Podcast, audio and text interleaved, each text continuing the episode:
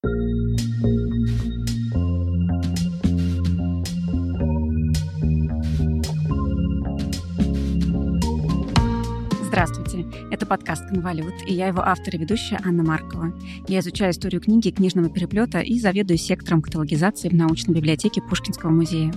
«Конвалют» — это подкаст о редких книгах, в котором мы вместе с библиотекарями, библиографами, хранителями и реставраторами обсуждаем работу с ценными изданиями и специфику жизни в профессии. В этом выпуске мы будем говорить о том, что видно только на просвет, о водяных знаках на средневековой бумаге. Эпизод выходит при поддержке Vox Media Avi «Голос Средневековья». Это независимый электронный журнал, который посвящен медиевистике. Ссылки на сайт журнала, страницу ВКонтакте и телеграм-канал вы найдете в описании этого выпуска. Со мной в студии Елена Владимировна Уханова, кандидат исторических наук, старший научный сотрудник отдела рукописей старопечатных книг Государственного исторического музея. Здравствуйте, Елена Владимировна. Добрый день. Расскажите, пожалуйста, как вы пришли к изучению бумаги? Это сложный был путь. С одной стороны, длинный и непростой, с другой стороны, все было очевидно. Я пришла еще девочкой в отдел рукописи исторического музея. А дело в том, что отдел рукописи был основан в 1912 году великим русским палеографом и катикологом, и мы бы даже сейчас сказали филиграноведом Вячеславом Николаевичем Щепкиным, то есть это основоположником нашей науки. И всю жизнь на этом отделе существовала традиция изучения водяных знаков, именно научное изучение, не просто там собирание, калькирование, а именно вот такой научный подход. И поэтому он прошел через э, всю историю отдела, как бы тяжело не было, какие бы вначале репрессии не были э, с уничтожением наших сотрудников, как война, эвакуация, тяжелые послевоенные годы, все равно это направление так или иначе существовало в научной деятельности отдела, и в последние годы, вот 70-е, 80-е годы, 90-е, у нас работала великая женщина, ее называли королевой филиграней, русской королевой филиграней, Татьяна Владимировна Дианова. Она была ученицей Михаила Николаевича Тихомирова, академика, который возглавлял в свое время кафедру на истфаке МГУ. Она с самого начала стала изучать водяные знаки. У нас хранилась коллекция Щепкина, которую Вячеслав Николаевич собрал. И вот по его стопам, по тем э, научным принципам, которые были заложены, она стала собирать, изучать и публиковать альбомы. И фактически в 70-е, 80-е, 90-е годы только она одна занималась именно публикацией водяных знаков. И сейчас мы Видно, что в тяжелое время это происходило, что издания скромные, с мягкой обложкой, разваливающиеся, потому что их постоянно трепят наши читатели. Каждый день они в использовании. Но она, конечно, сделала великое дело, собрала многие филиграни, приучила нас. Я пришла лаборантом, и меня посадили сразу за обводку калик э, альбома Лихачева. Николая Петровича Лихачева. Это тоже великое издание, одно из основополагающих в русском филиграноведении. Николай Петрович, наверное, опередил свое время. Он первый, кто стал публиковать филиграни не по типам, ну, голова быка, там шут, еще что-то, а он стал публиковать так, как они встречаются в рукописи. То есть он стал публиковать комплексами филиграни, которые мы встречаем в рукописи. И это помогает, например, сравнивая, вот ты находишь одну филигрань, и вдруг смотришь, о, здесь рядом на странице те же самые филиграни, что у меня в той же рукописи, где я ищу знак. К сожалению, а может быть и к счастью, не знаю, для практической деятельности, конечно, удобнее располагать по типам, но для научной деятельности, конечно, вот такая вот фактически категологическая исследование рукописи и публикация именно группами, как встречаются в рукописи, это очень важно. Татьяна Владимировна задумала его перелицевать для читателей для того, чтобы был именно по типам, а не по рукописям. Поколениями лаборантов у нас снимали эти кальки, с этого альбома. И все, что мне дали тушь, мне, мне дали перо, мне дали кальку, я их перерисовывала, а потом расклеивала уже по типам и сама их старалась как могла. Потом показала Татьяне Владимировне, как от более простого к более сложному эволюционировал каждый знак, и вот по знакам я это расклеила. То есть вы начинали, Татьяна Владимировна, и с таким великим Николаем Петровичем Лихачевым? Конечно, да. Это первая моя работа в отделе. И, конечно, водяные знаки для меня родные. Ко мне часто подходят сотрудники и спрашивают, а вот что это за такой маленький фрагмент, потому что многие месяцы, переводя и расклеивая Лихачева, конечно, я понимаю, откуда этот фрагмент может в филигране отколоться, потому что филигрань, это если нам повезло, и мы с вами исследуем э, формат в лист или в двушку, как э, по-разному называют этот формат, большой формат, типа А4, то, конечно, филигрань у него будет посередке листа. А если она сложена, если рукопись или книга в четверку, то, соответственно, это в э, огромная часть филиграни находится в корешке, а если она маленькая, то там только рожки да ножки торчат. И поэтому вот по этим усикам, которые там торчат, надо понять, а что же это было изначально. Елена Владимировна, а когда вообще начали изучать водяные знаки на бумаге и для чего? В принципе, антикварное дело существовало всегда и в Европе, и в России. 19 век — это бум антикварного дела. У нас это было еще связано с старообрядцами, которые тоже собирали старые дониконовские вещи, и для них это рукописи, и для них это было важно. И вот надо сказать, что, более того, в Европе довольно рано началась каталогизация библиотек. У нас в отделе существуют каталоги, опубликованные в Ватиканской библиотеке, э, каких-то Бодлианской, еще какой-то библиотек европейских, которые начали издаваться в 16-17 веке. Прежде всего, это была каталогизация. В процессе каталогизации люди заметили, что для, например, 15 века наиболее характерные водяные знаки такие-то, для 16 такие-то. То есть у них сложилось впечатление и осознание того, что водяные знаки могут быть некими маркерами, которые определяют время. В ряде случаев, особенно если это какая-то практическая документация, это очень важно, да, какие-то документы, которые чьи-то права обосновывают, это чрезвычайно важно. А это все на Западе происходило. То же самое и здесь. Понимание того, что водяные знаки что-то маркируют, их как-то можно использовать, их надо собрать, сложилось довольно рано. Но самих баз данных, как бы мы сейчас сказали, не было. И, в принципе, при каталогах, там, скажем, изданных в Англии или в Германии, можно наблюдать отдельные филиграни, которые при там, описании коллекции графа такого-то, да, и там может быть в конце несколько таких рисунков, зарисованных приблизительно, э, конечно, там не, не было четкого калькирования. Вот такие отдельные филиграни, они встречаются в XVIII веке. Но вы не поверите, самый первый научный альбом водяных знаков, который это не просто приложение к какому-то труду, а именно специально этому был посвящен труд, был издан в России и сделал его купец Иван Петрович Лаптев.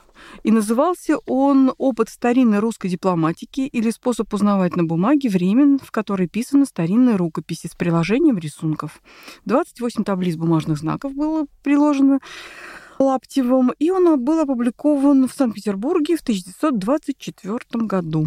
Это был первый в истории специализированный каталог водяных знаков. В Европе первые каталоги вот такие вот э, стали издаваться где-то в конце 30-х годах, в 40-х, то есть уже ближе к середине. Вот наш купец Лаптев был самым первым. Что же им двигало, интересно? У него была большая библиотека, по-моему, он был старообрядцем, и вот в этом смысле, собирая богатство и при этом отсеивая при собирательстве, и Потом ему хотелось, конечно, сделать правильный, грамотный каталог, и он сам рассуждал о том, что вот он заметил, что бык встречается здесь. Конечно, не было каких-то четких нюансов тонких э, в определении датировки рукописи, но он, по крайней мере, мог сказать, что это рукопись 16 века. В то время это было просто здорово. Конечно. Потому что, вы знаете, на самом деле русская история, с одной стороны, это наша беда, с другой стороны, может быть, это даже интересно для исследователя. Дело в том, что большинство наших памятников, рукописей прежде всего, но и даже старопечатных книг, они не имеют выходных данных. Ты не знаешь ни когда она создана, нигде, ни при каких условиях, ни в каком контексте, ни с чем она связана. Вообще. Это вот такое дискретное явление, где просто в ряд выстроены артефакты, которые вообще непонятно, какая связь между ними. И поэтому исследователю надо очень долго колдовать над этим, изучать бумагу, почерки, орнаментику, все, что есть, да, переплеты, записи, ну все что угодно. Вот, чтобы хоть как-то попытаться их немножко связать и представить хоть какой-то исторический процесс, а вот не просто разрозненные артефакты, которые вдруг внезапно, случайно почему-то, они сохранились, и почему они сохранились, и где они были, и когда созданы. И в этой связи водяные знаки, их изучение — это такое реальное подспорье, чтобы датировать предмет, чтобы локализовать его, ну, по крайней мере, изготовление бумаги, да, это поможет нам лучше понимать историю рукописи или листа бумаги, которая перед нами. Водяные знаки хороши. Вот я, я бы сейчас сказала три области, в которые они идеально работают. Прежде всего, это практически единственный объективный показатель подлинности артефакта на бумаге. Причем это не только книга, печатная или рукописная, это и карты, это и художественные произведения на бумаге, да, акварели, там рисунки, гравюры, что угодно. Все средневековые артефакты на бумаге, они э, делались на вержированной бумаге, на которой должен быть водяной знак. И вот он-то нам показывает. И очень сложно имитировать сетку средневековую. Расскажите, вот вержированная сетка, сейчас, что это Сейчас такое? мы до нее дойдем. Первое, это мы пытаемся понять, для чего они нужны. Вот нужны они для того, чтобы мы, во-первых, могли сказать, подлинник это или не подлинник, или, например, те же старообрядцы делали перепечатки с до никоновских изданий. И для того, чтобы запутать следы, особенно в тяжелые годы их преследования, они ставили те же выходные данные, что и первоначальные их э, образцы. Книга могла быть э, напечатана в XVIII веке, но стоит у нее издание «Московский печатный двор», там, да, середины там, 17 века. Поэтому, когда вот берешь, приносится на экспертизу, прежде всего смотришь бумагу. А бумага-то какая? она того времени или она другого. То есть ты не только смотришь на выходные данные, которые у некоторых сохранились, а у некоторых ведь и не сохранились. Ведь наши рукописи, помимо того, что они изначально писцом или там, я не знаю, печатник обычно ставил свои выходные данные, а писец никогда. Но еще плюс это еще и терялось. То есть большая часть наших экземпляров, у них нет и начала, и последних, да. и первых тетрадок, и мы с вами выходные данные не видим. Поэтому, с одной стороны, мы с вами определяем подлинность, что это, да, а во-вторых, начинаем, вторая цель — это датировка. Мы берем точно датированные памятники, чаще всего это бывают какие-то письма, архивные материалы, где просто стоит там дата, число, месяц, год, то есть вот понятно.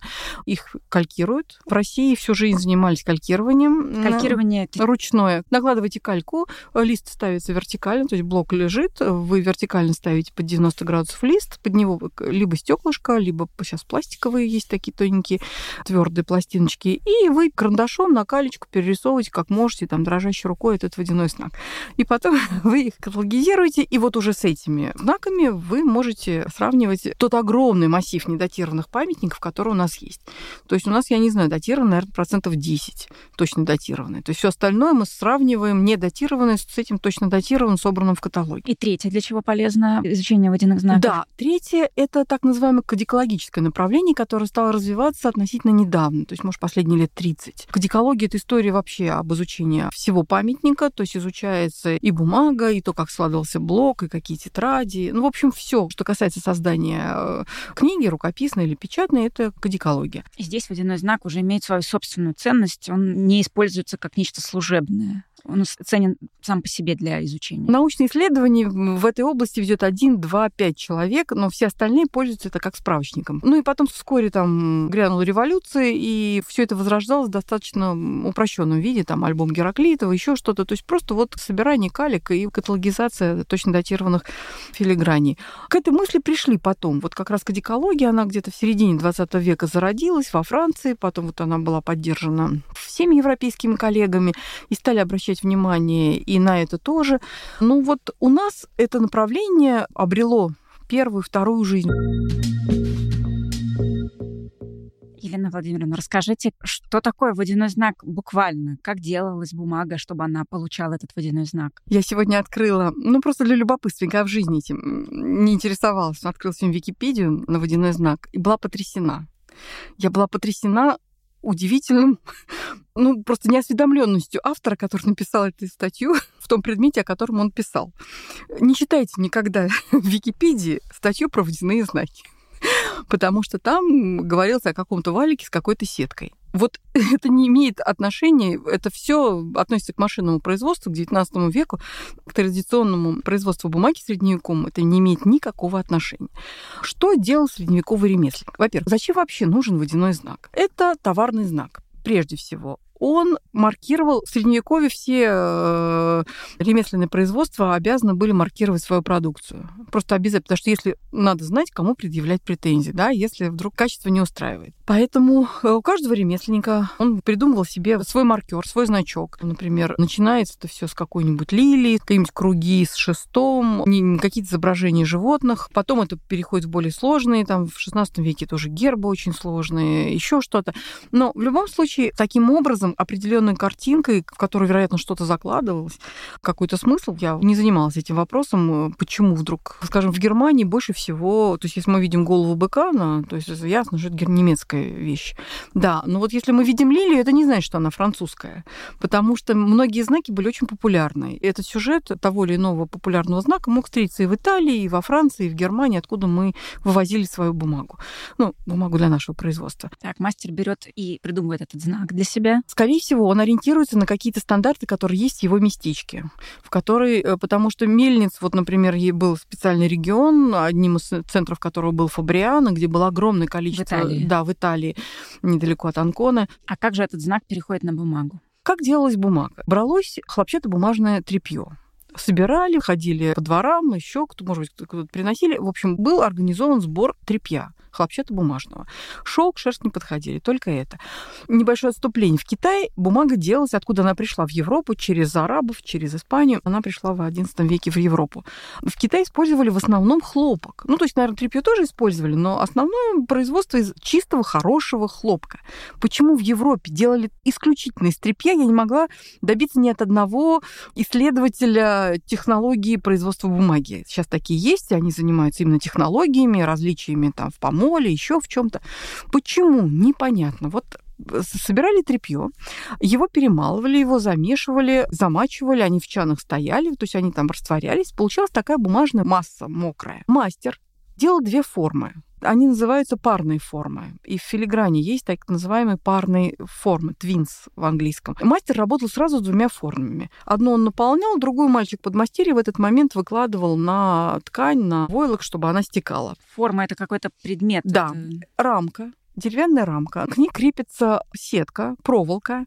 В одном направлении она очень мелко идет, то есть где-нибудь в сантиметре, может быть, 6, 7, 10, 12 проволочек. То есть вот такие тоненькие, часто посаженные проволочки. А пересекают их на расстоянии между ними примерно, может быть, и 3 сантиметра, и 5, и 7, и 10 сантиметров. Они достаточно широкие. Другие проволочки, которые держат, вот, чтобы основная сетка не проседала. Проволоки, которые идут перпендикулярно и соединяют вот вот эти тоненькие проволочки, называются пантюзо. А слово понт, мост, вот они, как мосты, соединяют вот эти тоненькие длинные проволочки, которые называются вержерами. Мы используем французскую терминологию, в английском она другая, сейчас, в общем, в мире придерживается другой, но у нас традиционно, поскольку мы были практически первыми, кто этим занимался, мы придерживаемся вот вместе с французами одной ранней терминологии. Таким образом, рамка, на которую была прикреплена сетка с вержерами пунтюзо, и на пунтюзо, на эти проволочки с широким расстоянием крепилась филигрань.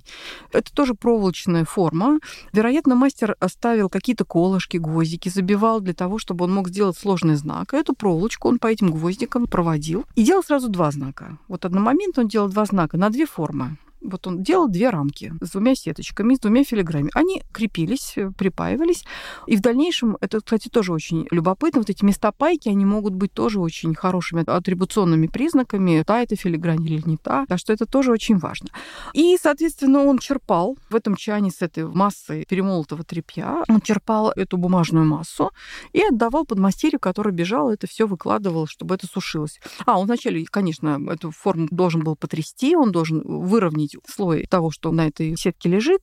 И в тех местах, где была сетка, слой этой бумажной массы был чуть тоньше, чем везде, потому что сама проволочка занимала какой-то объем, да, полмиллиметра, сколько-то, но она занимала. И поэтому, когда бумага высыхала под прессом, то, соответственно, здесь, в месте, где были проволочки, в том числе и сама филигрань, сам рисунок, она была тоньше, и на просвет было видно. Вот здесь тоньше, здесь толще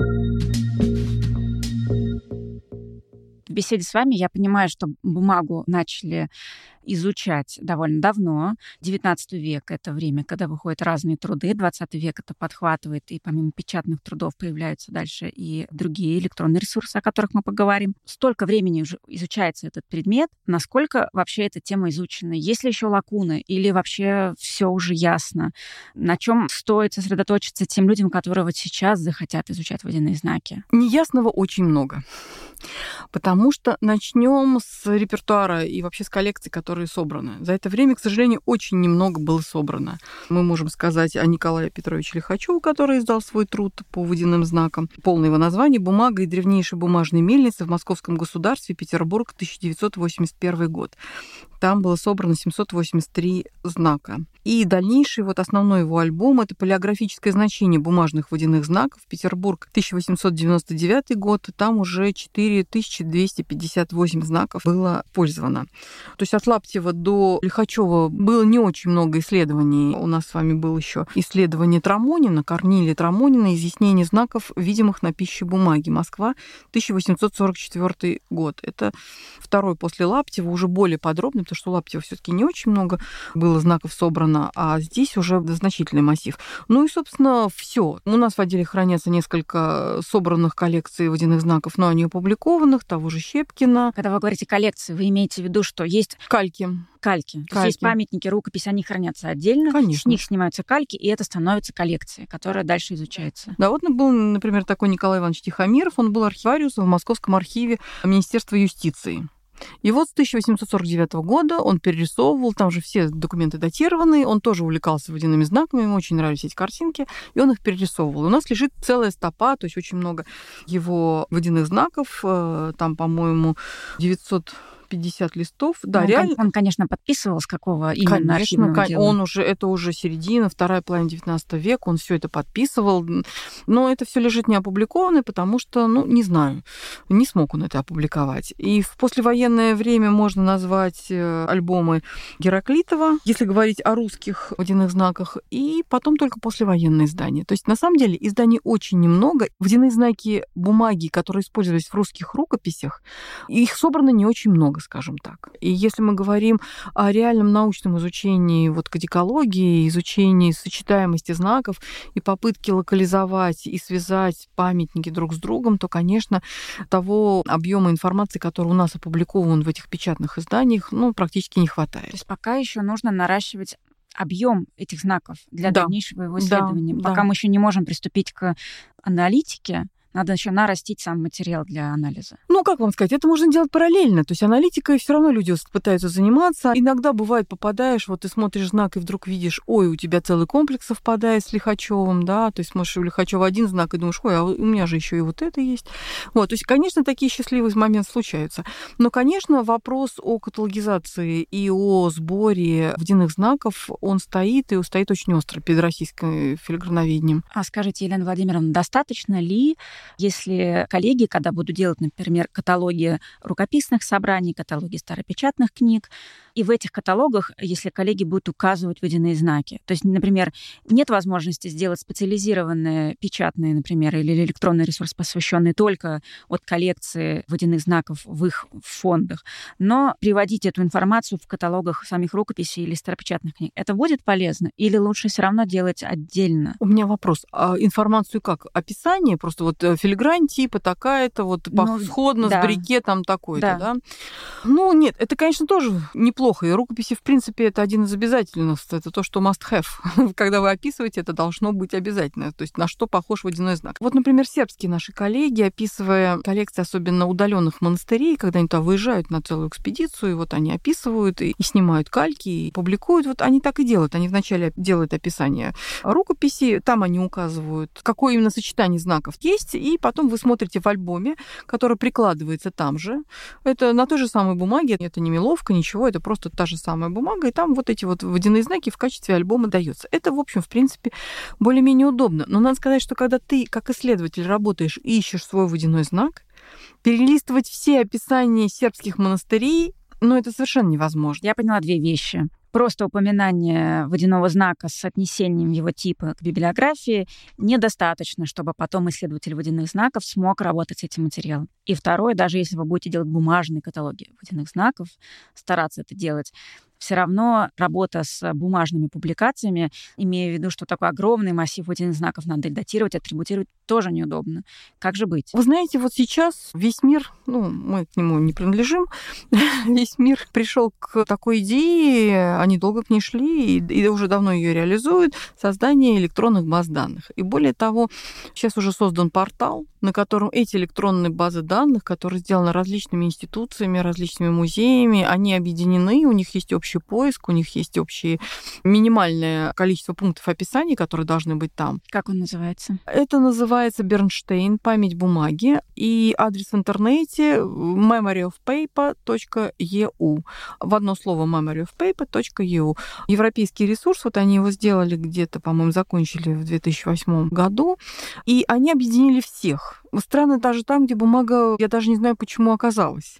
Там есть кубинская бумага, эстонская бумага. Еще. Ну, понятно, что она не сделана там, она была привезена туда. А это портал, где собраны сведения именно о средневековой бумаге или о бумаге всех периодов там, до середины XIX века? Нет, преимущественно средневековая, но поскольку вот руководитель этого проекта, и, в общем, он такой энтузиаст этого дела, Эммануэль Венгер, он возглавляет комиссию по визуализации в Австрийской академии наук, и он как раз объединяет весь мир для того, чтобы он составлял свои электронные коллекции и выставлял их на этом портале. Мы говорили о том, что это преимущественно средневековая да, бумага. Да, мы занимались всегда средневековой бумагой. Первоначально этот проект зародился в конце 90-х, когда как раз тот самый Клостер Нойбург, огромную библиотеку, было решено каталогизировать современные современными учеными. Монахи пригласили их заниматься описанием, и понятно, что особенно с немецкой педантичностью они должны были описать бумагу.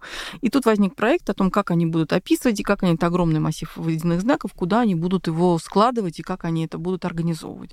И тогда уже возник наш Институт проблем передачи информации, наши компьютерщики. Виктор Николаевич Карнаухов сделал им программу, и он поддерживал ее 20 лет, может, он до сих пор ее поддерживает. Да что-то здесь такой большой русский след в этой всей истории. Да, да, да, да. Первый проект, который сложился. Это была Королевская национальная библиотека в Гааге. Это была австрийцы, команда, которая работала над описанием Клоста Нойбурга. Это был вот Государственный исторический музей. И вот в моем лице команда, я возглавила ее. И в Питере в публичной библиотеке тоже была своя небольшая команда. То есть на две страны был изначально проект? На, получается, три. На Голландия, Австрия, Россия. И мы опробовали. Надо сказать, что самая главная проблема, которая стала передо мной, и вообще она встает перед каждым исследователем. Как получить водяной знак? Изображение. Да, изображение, да. Как мы можем его контур получить? У нас всегда использовался исключительно tracing, что называется. Контурная обводка на кальку. Она не очень точная. Есть место домысла художника, который ты... Ну, то есть довольно сложно, и не всегда вы видите все нюансы этого водяного знака. А еще есть риск, наверное, повредить бумагу. Если мягкий карандаш, в принципе, нормально.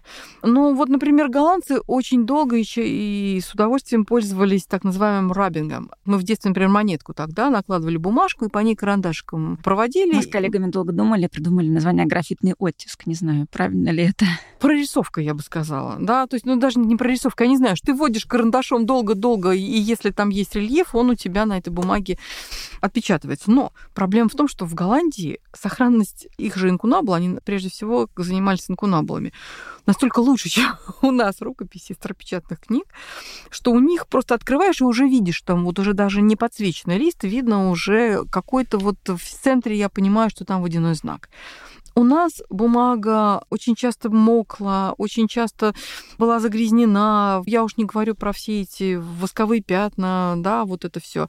Поэтому рабинг, он хорошо применим только к очень хорошей такой хрустящей новой бумаге. 15 века. Да, да. Ну вот у них хорошо хранилось, оно не было попорчено. Это как какой-нибудь там королевской библиотеке, да, вот там оно стояло и стояло. А у нас этим способом очень мало что можно получить. Как же быть? Как же взять это изображение? Вот После войны пионером этого дела, пионером вообще в изучении э, технологических особенностей бумаги, как это все, как с ней работать, и цифровой фотографии, был у нас Дмитрий Павлович Растов.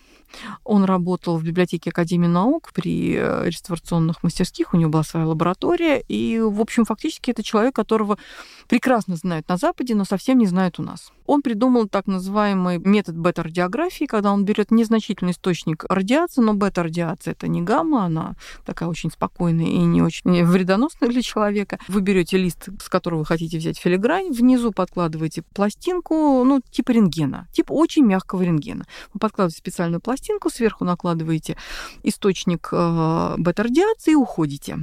И ждете некоторое время, потому что время экспозиции довольно большое. Вот Дмитрию Павловичу удалось сократить это время. В Европе, вот когда я приехала, когда в начале нулевых я приехала в Австрию познакомилась, как они получают водяной знак, там время экспозиции доходило до 3-4 часов. Вы представляете всю рукопись вот так. А ведь задача, как я уже говорил, есть ведь парные формы. То есть мастер сразу делал два знака, и они могли почти ничем не отличаться, за исключением там очень небольших нюансов. И понять, сколько здесь водяных знаков, сколько здесь парных форм, можно только после того, как вы очень пристально и внимательно изучите каждый лист. Вы представьте, каждый лист, где есть филигрань, вот таким очень времязатратным методом вы будете исследовать. Но у вас уйдет на это вечность. Конечно, это тяжело.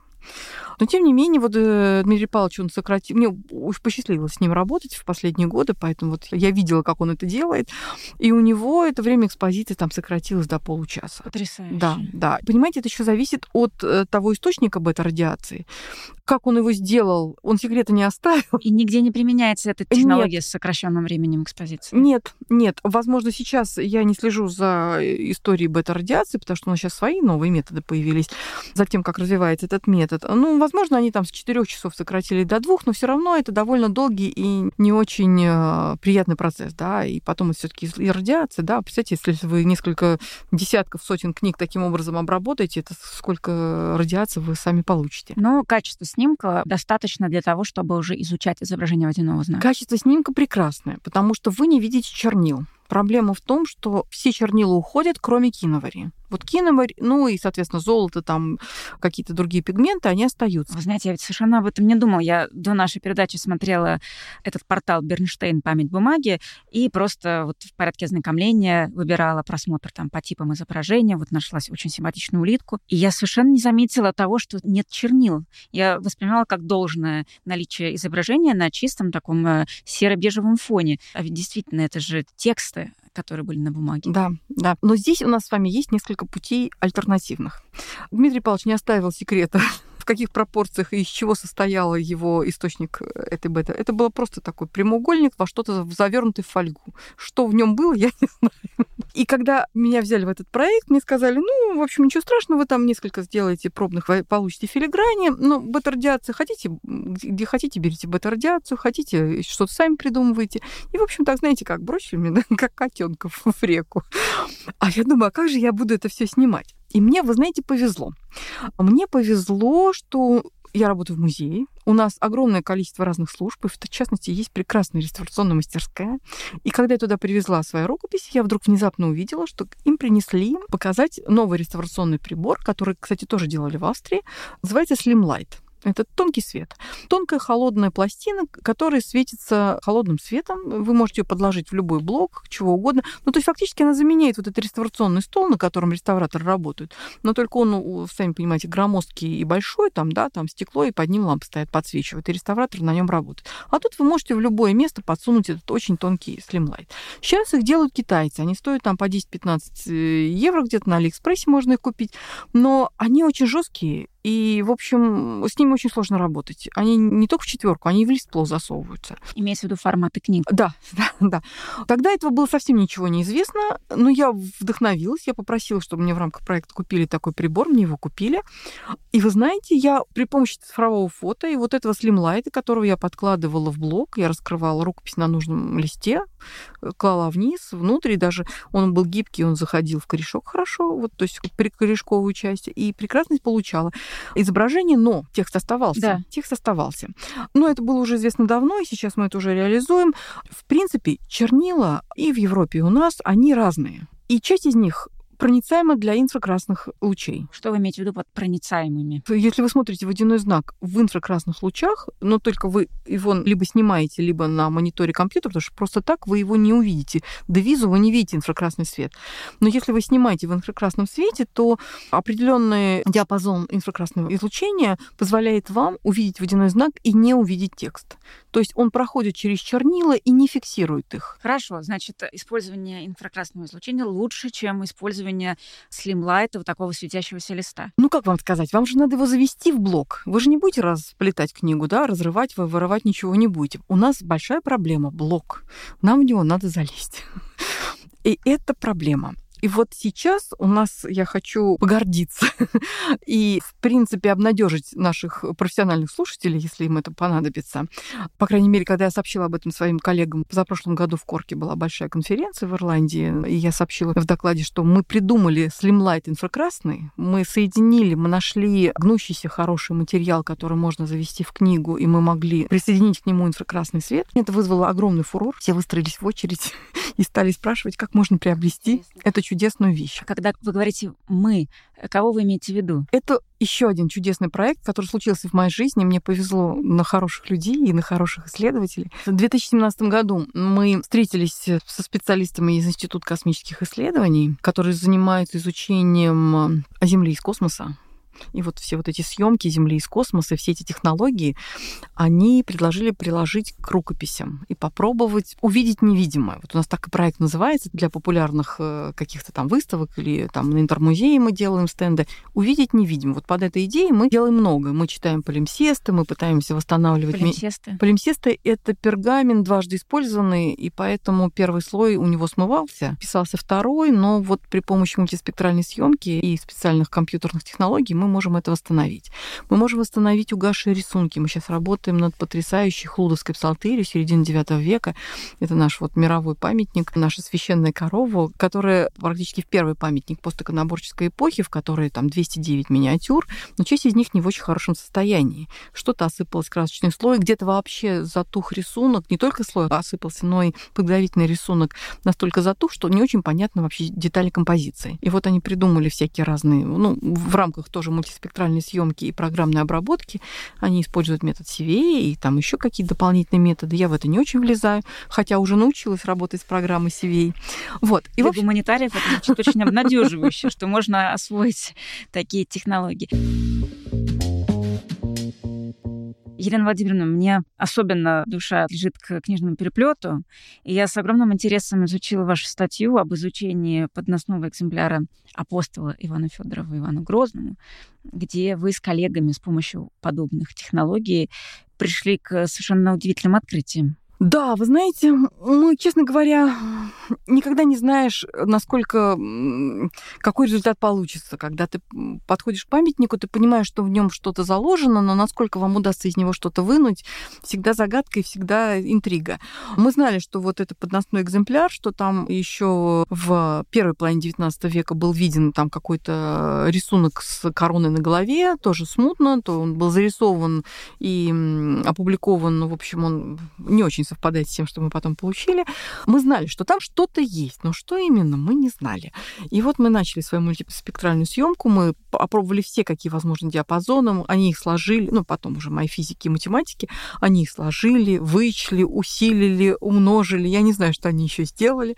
Я там немножко подретушировала что-то, ну, то есть в рамках разумного просто доставила там пару точек между соседними. И у нас получился единственный прижизненный портрет Ивана Грозного, да. На книжном переплете. На книжном книжном переплете. И вы знаете, меня больше всего мучила мысль, почему переплет теснения прекрасно сохранилась. Потому что там такие орнаменты довольно новые для книжного переплета 16 века. В центре орел двуглавый, у него на груди вот медальон, и в нем, значит, портрет Ивана Грозного. И орнаменты, и орел, и надпись, все сохранилось. Вот только вот этот мелкий медальон в центре почему-то, ну, ну, лысый, как коленка. Я думаю, ну почему такая несправедливость, да? Ну, ну, орел стерся, там глаз у него, кому он нужен? Когда мы это проявили, я увидела имитацию вот этой гравировки, тонкую штриховку вокруг головы Ивана Грозного, которая имитировала, скорее всего, западноевропейскую гравюру, я поняла, что они, видимо, применили новую технику неглубокого теснения. Они сделали действительно вот гравировку на металле, металле, на меди или на чем, я не знаю. Эта гравировка, в отличие от традиционной русского такого блинтового теснения, да, вот когда накатками или штампами очень сильно теснят кожу, и она остается уже вот доходит до нашего времени, там, не знаю, с 13 века и прекрасно себя чувствует. Здесь они, видимо, применили новую технику, которая обычно имела дело только с бумагой и чернилами, а тут они ее приложили к коже, и поэтому со временем она просто не очень держалась. И она со временем начинала расправляться. И вот мы успели, мы успели успели зафиксировать те какие-то очень-очень-очень неглубокие остатки от этого портрета. Они были усилены программными методами. И, вот... и этот портрет опубликован, его можно посмотреть. Да, это журнал «Древняя Русь», по-моему, за 18 год, второй номер. Ну, статья доступна в интернете, и ссылку на нее мы обязательно дадим в описании выпуска. Елена Владимировна, я вот слушаю вас, я понимаю, что у вас, по сути, есть такая лаборатория, где вы с коллегами занимаетесь исследованием водяных знаков, вы разработали в таком сотрудничестве гуманитариев, да, и технических специалистов, естественно-научных, те, которые работают в естественно-научных дисциплинах, вы разработали новый способ получения изображения, да, где вы объединяете этот световой лист с инфракрасным э, излучением. Вопрос, как э, коллегам можно приобщиться к опыту этой лаборатории? Конечно, вопрос возникает, где получить, как приобрести это оборудование, но меня всегда интересует, как обучиться описанию водяных знаков и бумаги, как э, научиться работать с этим. Есть ли какие-то методички, ГОСТы, какие-то статьи, где в России учат исследованию водяных знаков и бумаги? К сожалению, нигде. А где должны были бы учить или могли бы? Филиграноведение, так же как и полиография, и кодикология, это вспомогательные исторические дисциплины, и на тех кафедрах, где есть курс вспомогательной исторические дисциплины, там могли бы студентам рассказывать. Но проблема в том, что если многие науки, они умозрительные, то проблема работы с бумагой и работы технологией, возможности применить технологии к памятнику доступна очень немногим специалистам. И это не профессора и преподаватели института. Это люди, которые работают в фондах с конкретными памятниками. Совершенно верно. Мы не можем свои вещи никуда вынести. Вот у нас большая проблема была с Курчатским институтом. Мы тоже хотели с ними работать, на синхротрон, на какие-то еще исследования вынести. Это все очень сложно вынести из хранилища, и поэтому то, что мы создали с нашими коллегами из Института космических исследований, это на самом деле, ну, для нас это такая пионерская работа, потому что на Западе понимаете, у них совсем другая жизнь, у них совсем другие проблемы. Вот девочка из Рикс-музеума, да, у них там целое здание посвящено лаборатории, в которых можно исследовать как э, живопись, там, масляную, графику, книги, рукописи, у них большое собрание в Рикс-музеуме. Молоденькая такая, очень уверенная в себе девушка, и говорит, ну вот мне надо, я звоню, заказываю, ко мне приходит сопровождение, и мы несем это вот на рентген такой-то, или мы несем это вот на мультиспектральную съемку такую-то, или мы несем это туда сад. У них там несколько этажей, которые занимают эти лаборатории. У нас вообще невозможно это представить. У нас где мы, где техника. Техника это где-то там. Вот Курчатовский институт отдельно, Институт космических наук отдельно, а мы вот тут отдельно в своем хранилище, не мы никого не пускаем. Вынести это не можем. И это проблема не только наша, это же проблема всех музеев нашей страны. Скажите, пожалуйста, вот тот э, прибор, который вы разработали, он э, поступит в производство, его можно будет э, как-то приобрести со временем? Ну, если касается водяных знаков, знаков, да. А, если мы говорим вот о водяных знаках, потому что у нас много всяких разных задумок, у нас чудесный физик э, Андреев Александр Викторович, он просто в золотых рук мастер, он просто буквально, знаете, на коленке, вот из каких-то подсобных материалов, он что-то на Алиэкспрессе, да, какие-то трубочки, какие-то крепежи, какой-то еще, и вдруг раз, и у тебя огромный white получается, в котором можно без теневого снимать. Или вдруг раз он там какие-то диоды выписал, что-то прикрутил, что-то у них открутил. И вот получилось то, на чем западные наши коллеги тратят огромные деньги, деньги, и, в общем, у них хорошее, хорошее финансирование, а мы это все делаем на свои. В общем, история русского левши, она повторяет. Увы, увы, это вот те грабли, на которые мы наступаем каждое столетие. Что касается вот этого чудесного инфракрасного слимлайта, который он придумал, и он придумал, как подвести туда свет, и вот мы сейчас этим сейчас снимаем, собираемся снимать, сейчас вот проблемы кое-какие решим. А то есть мы сейчас находимся просто на острие да. изучения водяных знаков в да. России. Замечательно. В чем заключается острие? Мы традиционно, вот как Лаптев начал, как Николай Петрович Лихачев продолжил, как Татьяна Владимировна продолжила. Вот мы все занимаемся ручным калькированием. Уже давно стало понятно, особенно в рамках кодикологии, когда нам важно, какая сетка, сколько вержеров в одном сантиметре, какая ширина пунктюзо, где они крепятся, где парные знаки, как мы это фиксируем, как мы это сравниваем, как мы начинаем сравнение между, ну вот где эта база данных, в которой мы можем найти себе аналоги близкие. Вот там все исключительно объективные методы, то есть передо мной, когда я начинала работать вот в проекте в начале нулевых, мне сказали только объективные методы сбора филиграней. Никаких рисовок. Что вы порекомендуете тогда коллегам, которые хотели бы сегодня перестать делать кальки и шагнуть вперед? Непосредственно коллеги, э, которые работают с фондами рукописи или старопечатных книг, что бы вы им порекомендовали? Ну, во-первых, мы уже говорили о том, что вот этот инфракрасный слимлайт, давайте мы чуть-чуть вернемся к этому, потому что мы, чтобы закрыть эту тему, о том, что инфракрасное излучение позволяет нам не видеть чернила, а увидеть водяной знак, было известно давно.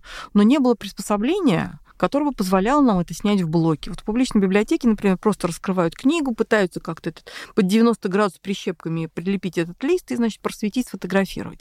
Вот получение такого слимлайт, это, конечно, очень здорово. Но у нас с вами еще есть вот эти проницаемые для инфракрасных диапазонов чернила, железогаловые, они у нас где-то в 16 веке и заканчиваются. Где-то на рубеже первый, второй, третий, ну, до сих пор мы это еще не до конца изучили, то есть, но где-то вот начиная со второй, третьей, 16 века начинаются примешиваться сажа в чернила. Чернила становится непроницаемой для инфракрасных лучей. И все шрифты и вся краска, которая используется для типографской печати, она тоже непроницаема. Вот То это, есть... собственно, мой вопрос. Имеет ли смысл и возможно ли изучать водяные знаки на печатных книгах XVI века? Конечно. Татьяна Владимировна только этим и занималась. Ну, 17-16. Вопрос, конечно, нужно усовершенствовать методику сбора.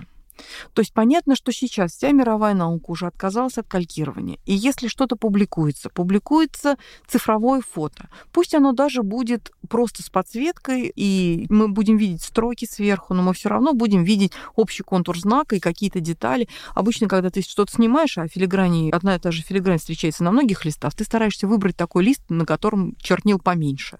Или, по крайней мере, самые сложные узловые моменты, они видны.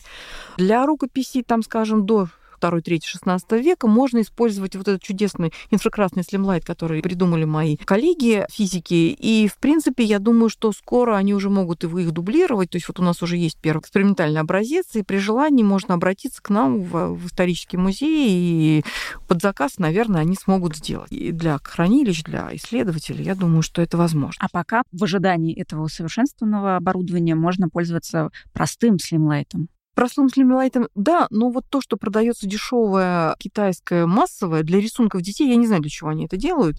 Ну вот просто вот э, пластинка, которая светится, можно включить, можно выключить. Она очень толстая. Она может, в принципе, повредить рукопись. То есть даже когда снимаешь в рукописи большого формата филигрань, она туда может зайти только на две трети. Потом начинается сгиб, который идет в корешок, и туда вы уже ее не заведете. Скажите, а свет не вредит? В том объеме, в котором мы светим этим для получения водяного знака нет. Но для рукописи обычно вот для экспонирования 30-50 люк имеется в виду длительное экспонирование. Ну, конечно, там вспышка это тоже нехорошо. Но если мы с вами просто включим и выключим свет, тем более инфракрасный, я думаю, что нет. Это разовое мероприятие, оно не накапливается. Елена Владимировна, скажите, пожалуйста, к этому оборудованию, которое можно будет, обратившись в исторический музей, как-то точечно заказать для своих лабораторий, будет прилагаться методическое пособие не только по съемке, но и по каталогизации, по описанию водяных знаков как работать с полученным изображением? Ну, методические рекомендации в свое время археографическая комиссия издавалась. Э, были такие методические рекомендации в трех выпусках, и там есть э, статья по водяным знакам. Но вы знаете, вообще-то это все приходит с практикой. Понимаете, самая большая проблема у нас с вами, их две. Получить изображение и его поместить так, чтобы его можно было использовать.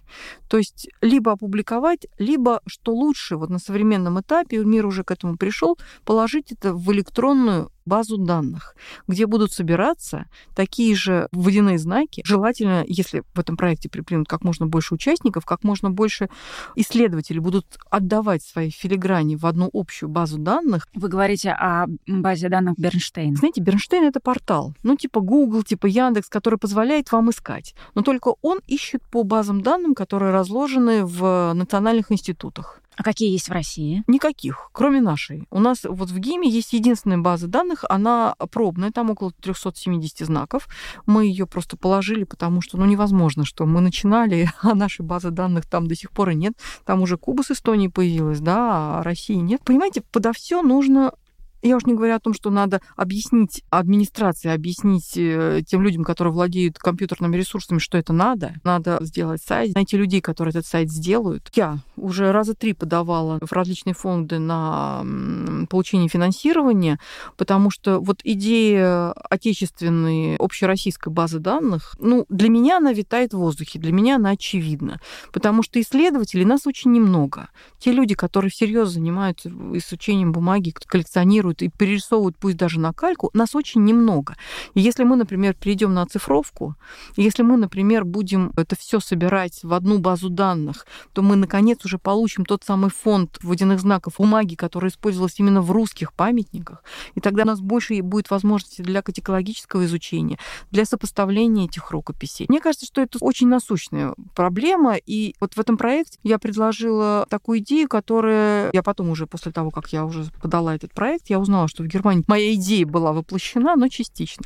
Я хочу, чтобы на нашем сайте было выложено не только база данных, в которой могут все пользоваться, да, вот на сервер исторического музея, он вечный. Пока стоит музей, я надеюсь, он будет стоять всегда, на нем будет лежать эта база данных, и любой может оттуда брать, и она будет подгружена в Бернштейн, и, соответственно, поиск общий по всей мировой базе данных будет осуществляться. А как сейчас обратиться к базе данных водяных знаков ГИМ? Можно выйти на Бернштейн, там эти 370 знаков лежат. Они там лежат. Бернштейн работает как? Вы туда приходите и пишете, ну, как пользователь, да, я хочу там, я не знаю, получить филигрань якорь, да, там с такими-то прибамбасами при ней или наоборот чистый якорь. И он выгружает. И он собирает со всех баз данных, около там, не знаю, 35 баз, я не знаю сколько. Вот он со всех собирает, и он вам их по одним и тем же стандартам, он их выгружает. С одной и той же информацией, с картинками. Вы можете их посмотреть, сравнить со своей, сказать, о, да, вот моя вот это, или наоборот, я не нашел.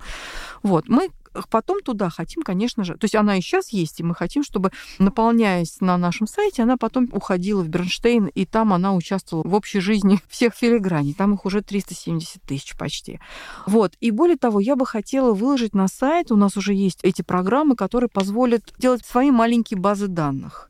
То есть вот чтобы их зарегистрировать, измерить, сравнить, написать все, что про них нужно. То есть это, по сути, программное обеспечение, которое участники проекта могли бы да? себе скачать и уже пользоваться этими наработками, не изобретать методику. Совершенно верно. И более того, я даже не хотела, чтобы они не, не скачивали это, а просто вот в любом, даже очень далеком провинциальном музее, где, может быть, чего-то нету, ну вот человек смог снять, э, я не знаю на что, на телефон этот водяной знак, и он мог бы выйти на сайт нашего музея и войти в отдел создания базы данных и уже загрузить его туда, измерить, провести все необходимые манипуляции, написать минимальный, там, сколько вержеров, сколько пунктюзов, все, что нужно, размеры, все туда, и зарегистрировать его, чтобы он даже не скачивал, что ему даже ничего особенно не надо. Просто... Ну, это звучит очень обнадеживающе. Скажите, насколько мы близки к этому? Теоретически, ну, то есть вот как как бы, да, эта вся идея продумана в деталях. И даже с точки зрения, кому воплощать, у меня есть и программисты, и компьютерщики, вот то же самое, Институт космических исследований, специалисты готовы это делать. Вопрос в финансах. Вопрос в том, чтобы мы могли все-таки получить какие-то деньги на то, чтобы разработать, э, ну, то есть вот, вот это все выложить, и пусть даже минимальных, чтобы мы могли э, выложить это на сайте, чтобы это было доступно всем, чтобы никто не преодолевал все вот эти вот препоны и препятствия, которые прошла я на протяжении этих многих-многих лет для того, чтобы создать базу данных и выложить ее на сайт. Специально сейчас вот хотят адаптировать программу, которая стоит у меня на компьютере, под интернет, чтобы можно было уже вот онлайн Это туда закачивать. Но получается, что исторический музей будет той организацией, которая может курировать общероссийскую работу по собиранию вот этих цифровых образов водяных знаков и каталогизации. Ну, в общем, да. Дело в том, что я со своими коллегами из основных хранилищ, понимаете, э, ведь это может делать в основном тот, кто работает в хранилище. Человек со стороны... Ну, хранилищ у нас много, и книжных богатств тоже. А потом же есть не только книжные богатства, есть еще коллекции рисунков, коллекции гравюр, Совершенно коллекции верно, да. архивные. Архивные, да. Ну вот я связалась со своими коллегами из э, РНБ, из БАНа в Питере. У нас я разговаривала в Ленинке, даже были переговоры в РГАДа. То есть, в принципе, коллеги понимают и хотят этим заниматься. Но вопрос упирается во-первых, в том, что у нас очень мало, и у нас у всех есть другая работа. Помимо этого, то есть у нас нет специальной должности филиграновед, который с утра до вечера просматривает фонды и сканирует и делает базу данных водяных знаков. Знаете, то, что вы говорите, мне очень созвучно, потому что я также хотела бы, чтобы у нас был общая база данных по книжным переплетам. Да, да, вот как раз именно объединение усилий. И, в принципе, как, вот если первоначально работа проведена, это уже здорово. То есть вам есть уже чем заняться. Пока у нас нет финансирования. Ну, то есть мы, конечно, это все делаем в свободное от работы время, вечерами, в выходные, да, в каникулы, в отпуска. Мы этим занимаемся, но пока вот не доходит до нас руки, чтобы сделать такой большой ресурс и привлечь хотя бы там, скажем, первых пять шесть участников э, из крупнейших хранилищ, которые могли бы хотя бы потихоньку это... Но этот проект есть, он, э, в общем, обсуждался и получил поддержку наших э, вот коллег из других хранилищ, и я надеюсь, что когда-нибудь может быть, наверное, в ближайшее относительно время, потому что ну, не так уж много нам всем осталось. Надо все таки это доделать, чтобы русское филиграноведение, которое фактически русские исследователи были в начале изучения, и первые каталоги наши, и первые нестандартные подходы к изучению филигрании в лице работы Николая Петровича Лихачева. И, в общем, мы много сделали в этой области, но, к сожалению, вот отсутствие средств и, и разобщенность, то есть каждый живет какой-то своей жизнью, и у нас нет какого-то общего проекта. Действительно, как найти единомышленников, коллег, которые изучают бумагу? Вот сейчас кто-то послушает нас, захочет в своем фонде заниматься подобными исследованиями. Где ему найти соратников? Какие-то есть конференции тематические в нашей стране, какие-то семинары проводятся? Вы знаете, к сожалению, в нашей стране все, кто занимается вспомогательными историческими дисциплинами, по крайней мере, палеографией, филиграноведением, кадикологией, их каждым годом становится все меньше и меньше. Это было более-менее популярно, и несмотря на отсутствие финансирования, это развивалось э, где-то 80-е, 90-е, нулевые. Вот сейчас я смотрю, старое поколение уходит, а вот э, новая смена не встает. Конечно, надо объединяться. Надо как-то объединяться. Если у кого-то возникнет желание, они могут написать или позвонить мне. Если у кого-то будут какие-то вопросы, я могу проконсультировать. Контакты Елены Владимировны Ухановой мы укажем в описании описании выпуска, чтобы вы могли связаться напрямую. К сожалению, пока так. Но, тем не менее, вы знаете, пока еще жизнь теплится, пока еще бьется какая-то мысль, мы пытаемся все-таки встроиться в этот европейский проект Бернштейн. То есть даже не сколько важно не то, что он европейский в смысле такой зарубежный, а в том смысле, что там все ведущие институты, все люди, которые чего-то добились, которые создали свои базы данных, их объединили. Вот это вот удивительный вот образец э, возможности возможности объединения совершенно разных. Скажите, пожалуйста, Елена Владимировна, а наши институции, вот каждая по отдельности, может присоединяться, создавая, может быть, свою локальную базу изображений на в своем учреждении, давать Бернштейн доступ к этой базе и тем самым участвовать может, в общем проекте? Конечно, может. Но вы представьте себе, сколько вы знаков можете своим не очень многочисленным коллективом. Что получится, я не знаю. Но все равно, в любом случае, понимаете, там 270 тысяч изображений. Наша база одна из самых маленьких, там 370 изображений. Для того, чтобы человеку одному набрать 370 изображений, надо очень долго изучать свои фонды разных изображений, понимаете? Поэтому мне кажется, что имеет смысл все-таки, и потом все равно их как-то где-то надо выложить. Бернштейн их не выкладывает. Вам нужно делать все равно. Сделать программу, которая собирает водяные знаки, и зарегистрировать эти водяные знаки там и описать. Потом выложить это на сайт. То есть, по крайней мере, на сервер. Ладно, у вас нет сайта, но на сервере эта программа быть должна. И потом, откуда будет Бернштейн забирать данные? Так вам все равно придется пройти то же самое, что мы уже прошли. Поэтому имеет смысл скорее складываться вместе уже здесь, где у нас есть и программа, и договоренности, что у нас вот, может быть, в ближайшее время мы на сайте это все будем. Но при этом организация может как-то индексировать Конечно. провинанс этого знака. Конечно. Более того, там должна быть ответственность каждого человека, который его получил, потому что никто за него ответственность за эту картинку нести не хочет.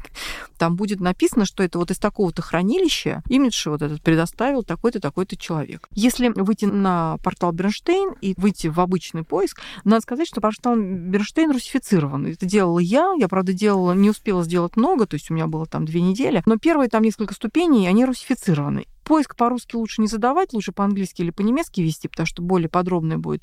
Но, по крайней мере, ориентироваться, вы там выйдете, они гордятся, что это multilanguage, э, да, то есть э, там много-много языков, там и греческий, португальский, какой угодно. Скоро уже, наверное, албанский будет. Просто чтобы ориентироваться, лучше перейти на русский. Когда освоитесь, тогда уже можете делать запросы, но лучше по-немецки или по-английски, потому что это вот основные два языка. Вот. И там, если выйти в обычный поиск, если подвести стрелочку к каждому базе данных, там аббревиатура аббревиатуры непонятные. Но если вы подводите, там будет написано, что это. Там будет расшифровка. В их связях в отдельной вкладке будет рассказано, что это за организация, данный ее официальный сайт. Все про нее будет написано. И более того, если вы найдете знак в этом Бернштейне, который вам понравится, и вот он вам как бы подходит, вы на него щелкаете, и он автоматом вас отсылает на сайт этой институции, где этот сайт реально выложен, и, может быть, дано больше информации, чем те ограниченные рамки, в которые поставлены филиграни именно на портале. То есть там буквально несколько позиций, и все. Я вижу так идеальную лабораторию исследователя водяных знаков. В России сидит человек в книжных фондах. Рядом с ним нет бумажных справочников по водяным знакам, потому что он имеет доступ к этому порталу, и в перспективе он имеет оборудование, позволяющее получать цифровые образы водяных знаков, которые он получает, каталогизирует и заносит в этот общий свод, что позволяет и ему самому датировать свои памятники. Но если, например, человек только сейчас вообще начинает заниматься водяными знаками, в его организации, где хранятся эти фонды рукописи старопечатных книг, нет коллекции калек, никто этим не занимался до него, допустим, или это частный коллекционер, который собирает э, рукописные книги те же самые, вот перед ним лежит памятник, книга. Как ему начать вообще изучать водяные знаки? Просто понять, где они находятся. Он их видит, какой-то кусочек изображения. нужно всю книгу пролистать вообще. Вот что делать? Вот какие шаги? Ну, что делать? Водяной знак надо вначале увидеть. Для этого вам нужно поднять лист вертикально. Да? У вас раскрыта книга, лист поднимается вертикально, и вы смотрите, где у вас водяной знак. Если это формат А4, то есть лист или двушка, то он у вас будет посреди листа. Если это половина от А4, то, соответственно, сложенный пополам А4. Если филигрань в А4 находится по центру, то, соответственно, при сложении она попадает в переплет и в корешок. Есть восьмушки, когда вот эта четверка, которая получается за 4, еще раз делится пополам, и получается восьмушка. У нее филиграни при корешке в верхнем углу. То есть, листая книгу, надо уже прицельно смотреть да, в то место, где верно, будет да. знак. В зависимости от формата вы будете понимать, где она там должна находиться. И получается такой пазл, какие-то кусочки кусочков. Да, совершенно верно. Причем вам надо понимать, что у вас э, вот бифолий сложен, да, то есть вот лист, большой лист, он сложен пополам. Большой лист бифолии, то есть из него получается два листа А4, которые потом сшиваются в тетрадку. У нас обычно тетрадки восьмилистные, значит, берутся 4 бифолии, они сшиваются. И вы должны понимать, так, у меня на первом листе тетрадки водяной знак, значит, ответная часть к нему будет на последней. Да, если у меня на втором листе, то, соответственно, на предпоследней. То есть надо понять структуру тетради прежде чем вы изучаете, для того, чтобы понять, если у вас четверка. Если лист, не все понятно. То есть А4 у него по центру, и вы его просто собираете, коллекционируете. В принципе, методика, которую мы придерживаемся, мы ее тоже вот взяли из работы, посмотрели, как они делают, австрийские коллеги. Я раньше, так же, как и Татьяна Владимировна, просто мы на глаз отбирали отличные филиграни друг от друга, и вот считали, что это они, мы их калькировали. Ну, она их калькировала, я их оцифровывала. Теперь я понимаю, что вот и все эти парные формы очень сложно разделить. Иногда там такие маленькие нюансы, которые, особенно если очень много филиграней, вычленить бывает сложно. Поэтому лучше всего отснять все филиграни, которые есть, разложить их на мониторе и аккуратненько посмотреть, наложить их друг на друга. Вот, собственно, вот эта функция есть в программе, которой я работаю. То есть я могу две филиграни загрузить, сделать их транспарентными на 50% и наложить их друг на друга. Они будут ну, повернуты правильно и понять, это одна форма. Ну, то есть это один водяной знак, или это парная форма, или это вообще что-то вообще другое потому что размер тоже очень важный. Потому что когда мы снимаем водяной знак, мы снимаем, естественно, с линейкой. Когда калькируется он, понятно, что он один в один идет. А вот если съемка идет, то обязательно с линейкой, потому что потом, вот, например, наша программа его приводит к масштабу один к одному. Но это если уже человек начинает заниматься описанием этого водяного знака. А если ему надо просто определить для начала, вот что изображено, он листает книгу, он находит какие-то изображения, их фрагменты, затем ему нужно свериться со справочником. Затем ему нужно снять их, выложить на компьютер, постараться сложить пазл, если это четверка или восьмушка веточка. Если лист, мы уже поняли, все хорошо. А если э, филигрань разделена на несколько листов в тетради, поэтому нам надо понять, какой лист какому соответствует. Надо реконструкцию да, сделать да, да, совершенно верно. Да, надо его как-то соединить, по крайней мере, снять его и вот на мониторе посмотреть. И потом уже, конечно, идти в справочники, которые есть. Ну, или там на тот же Бернштейн и написать, там, у вас собака, или у вас там орел, или у вас там лилия. И посмотреть, какие лилии, собаки и орлы там бывают. Я вот беседую с вами, Елена Владимировна, и у меня вопрос. Почему изучением водяных знаков занимаются люди, которые работают с таким трудным материалом? Это бумага, которая была сложена, разрезана, на ней были написаны всякие тексты. Почему впереди этого научного изучения не идут люди, которые работают с более доступным материалом, например, с листовым? Архивный материал или рисунки? Ну, не знаю.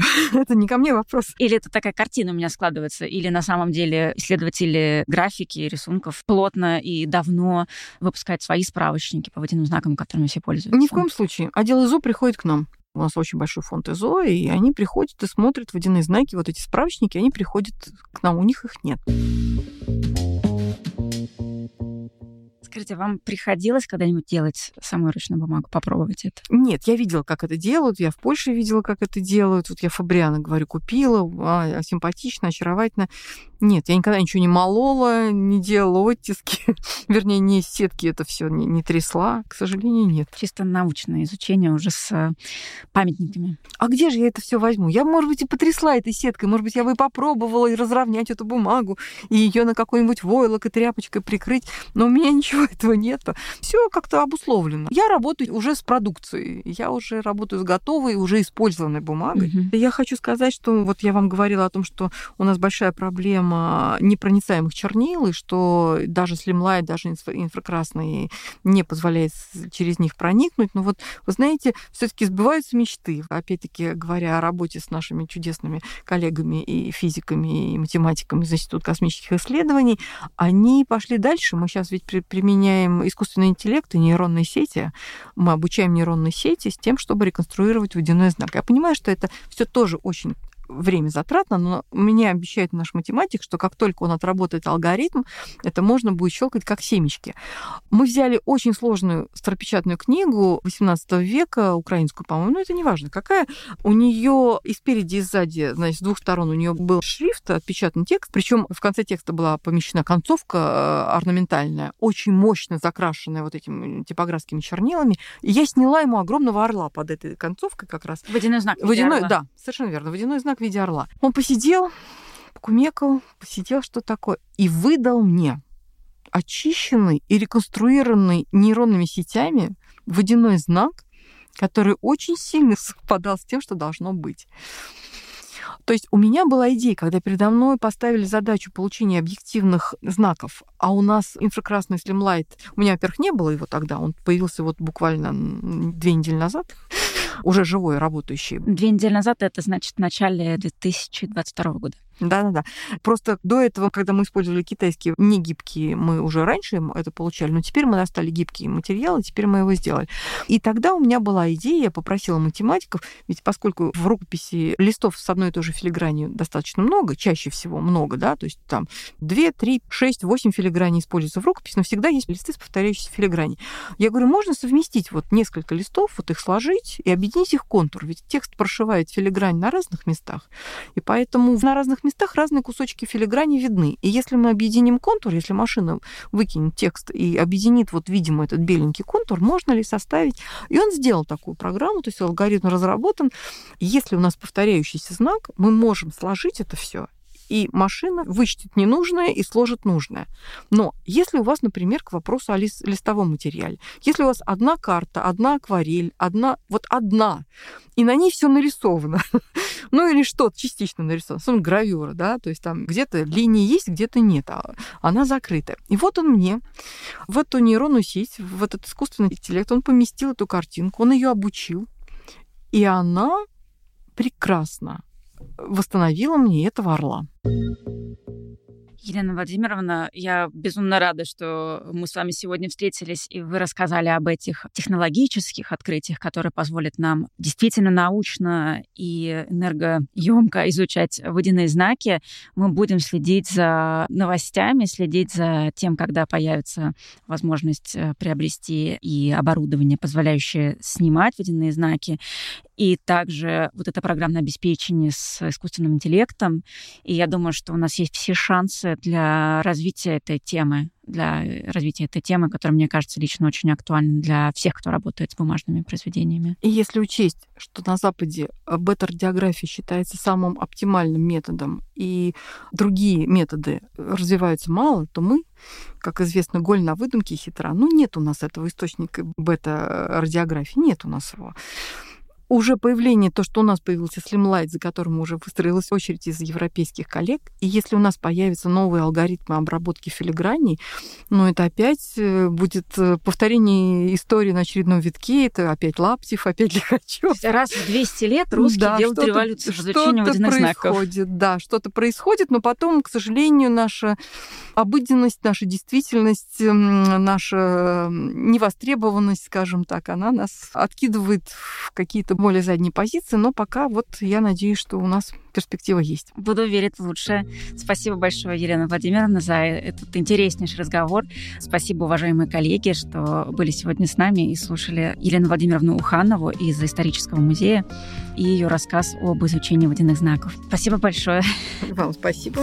Ваш неподдельный интерес был мне очень приятен.